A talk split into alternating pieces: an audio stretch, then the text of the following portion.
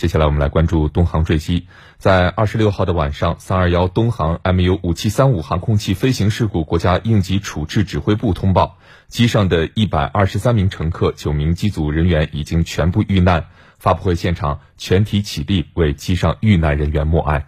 这两天也有不少的网友对为何迟迟不公布失联乘客和机组人员的名单感到疑惑。嗯，有网友也表示，之前看到国外发生坠机后，航空公司往往会在第一时间公布遇难者的名单。那么，在日前举行的新闻发布会上，东航相关人士也对此做出了回应。我们来通过央视的报道了解一下。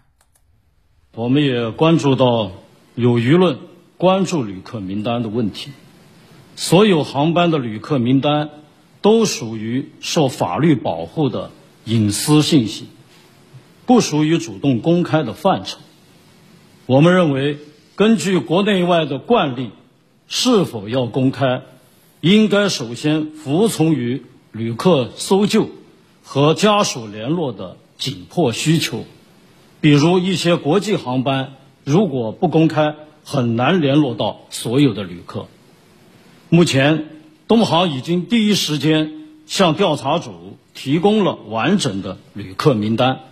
也已经在事发后二十四小时内啊，与所有的旅客家属都取得了联系。所以，关于这个问题，我想我们还要在充分尊重旅客隐私和家属的意愿，并且符合法律的规定。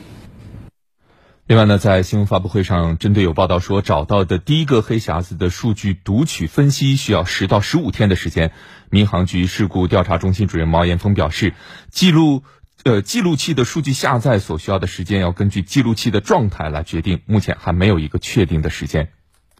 呃，根据规定，民航运输类飞机必须安装两部飞行记录器，飞行记录器主要是由数据存储单元。电路板和水下定位信标组成，数据是记录在数据存储单元内的存储芯片中，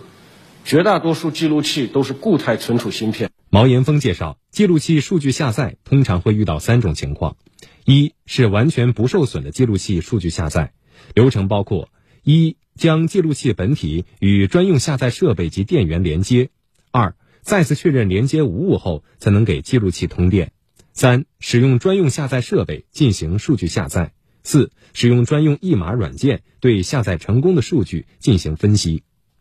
二是，如果记录器破损，无论是外观还是记录器电路板等部件受损，但是数据存储单元状态完好，那么数据下载流程将变为：一、将数据存储单元从破损记录器上拆下；二、对数据存储单元进行清理和检查；三。从数据存储单元中取出存储芯片，检查存储芯片外观完好。四、将存储芯片安装到另一部完好的同型号记录器中。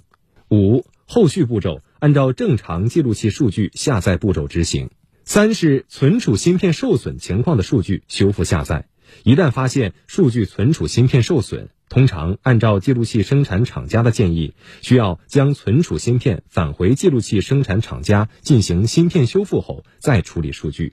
因此，记录器数据下载所需要的时间难以确定，要根据记录器的状态来决定。我相信各位媒体已经在网上看到了之前发现的驾驶舱语音记录器的严重受损情况。民航局的专业实验室从接到记录器至此。一直都在紧张地开展修复和数据下载工作，何时能够完成下载并开展数据的分析工作，目前还不能给出一个确定的时间。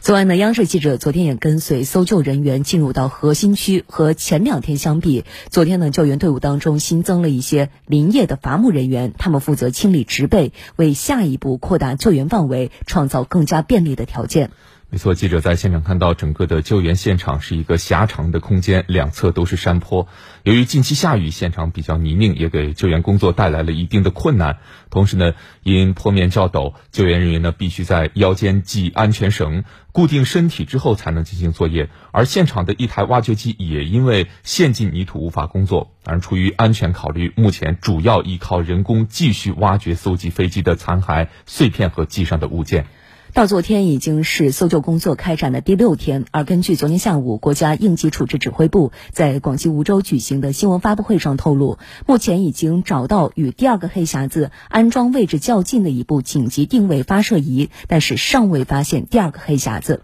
而据广西壮族自治区消防救援总队总队长郑希介绍，理化实验室。累计受理六十六份检材，完成检验四十一份，均没有检出常见无机炸药的主要离子成分，也没有检出常见的有机炸药成分。另外，公安部门透露，连日来，公安机关刑事技术部门出动两百二十人，组成二十九个勘查组，开展现场勘查、搜救和检验工作，共确认一百二十人身份，其中乘客一百一十四名，机组人员六人。相关的工作目前还在继续进行当中，遇难者的遗骸物品均已妥善保管。在救援现场，有旅客的家属用救援组提供的陶罐将现场的泥土带回家。三二幺东航飞行事故的心理救援专家组组长尹平就表示：“我们尊重每一个人，所以说救援组也是为乘客家属准备装泥土的陶罐，用这样的方式让家属与亲人产生情感的连接，没有忘记，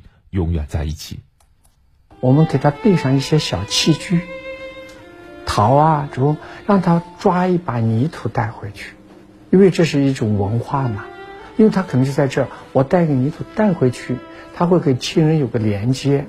有个纪念，对不对？因为这里面肯定在这儿，可能我的亲人就化作泥土。这个小陶小陶罐啊，或者是我们去给他们去提供，但我们尊重每个人，不是说你们一定要带啊，只要是你们愿意，那你们就带回去。现在有不少的家庭就在现场，啊，拿一个泥土。什么叫死亡？就是说怕被人忘掉。我们失去了，但是我没有忘掉，我没有忘记，就是永远在一起。这些天空难的消息也让很多的网友感到十分的痛心，甚至出现了恐惧和焦虑等症状。对此呢，中科院心理所高级工程师、中国心理学会心理危机干预工作委员会秘书长兼委员吴侃侃表示，一些大型灾难的来来临，确实会出现社会集体创伤的现象。那么，公众应该如何来做好心理健康的适应和调整呢？嗯，吴侃侃表示。媒介信息的叠加可能会造成短期的替代性创伤。当发生相似的灾难事故，普通公众、有些幸存者或者有过相似体验的人，比如说曾经坐飞机遭受剧烈颠簸者、其他空难的幸存者、其他交通灾难的幸存者等等，可能会因为关注此次报道而有强烈的代入感，甚至被重新拉回到自己的创伤事件里，再次出现画面的闪回、做噩梦等等这样的情况。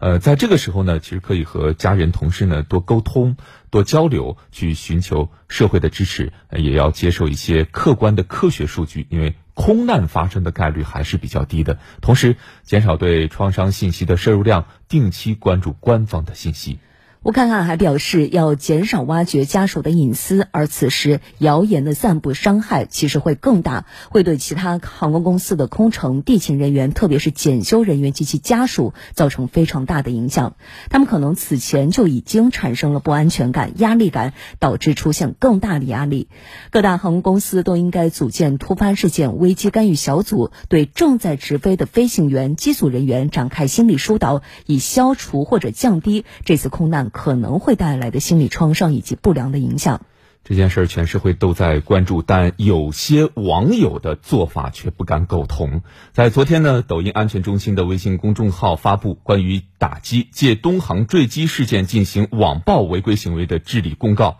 公告称，近日 MU 五七三五客机事件调查和救援工作正在争分夺秒进行，广大用户也在通过平台关注事态进展。抖音在巡查中发现，事故中一名家属小月（化名）在抖音发布一则怀念家人的视频，受到个别网友指责其蹭热度。